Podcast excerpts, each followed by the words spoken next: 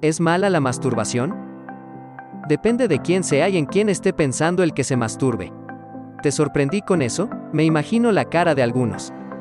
Es que si estamos hablando de una persona casada que está pensando en su esposo o esposa, entonces no creo que haya nada de malo. ¿Por qué comienzo por ahí? Porque en esa realidad también se sostiene mi respuesta de por qué la masturbación es un pecado para los solteros o para los casados que piensan en alguien fuera de su matrimonio. El problema con la masturbación no está en el acto físico en sí, sino en los pensamientos que acompañan al acto físico. Obviamente el problema no es frotarse el cuerpo sino albergar en la mente pensamientos que sí son pecaminosos. A través de los años he escuchado ideas muy diferentes respecto a lo malo o lo conveniente de la masturbación, pero yo creo que la clave está en aferrarnos a lo que nos enseña la Biblia. Dios nos llama a sacrificar nuestros cuerpos y mentes en un sacrificio agradable a Él, y a morir a nuestra carne, o, en otras palabras, a cualquier deseo que vaya en contra de su voluntad.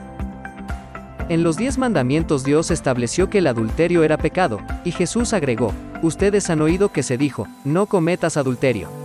Pero yo les digo que cualquiera que mira a una mujer y la codicia ya ha cometido adulterio con ella en el corazón. Mateo 5, 27, 28. El gran problema con la masturbación fuera del matrimonio es que requiere meter en nuestras mentes pensamientos pecaminosos, que luego generan el hábito de pensar fuera de la voluntad de Dios. Visita nuestra página y nuestras redes sociales, donde podrás encontrar muchas cosas más. Bendiciones.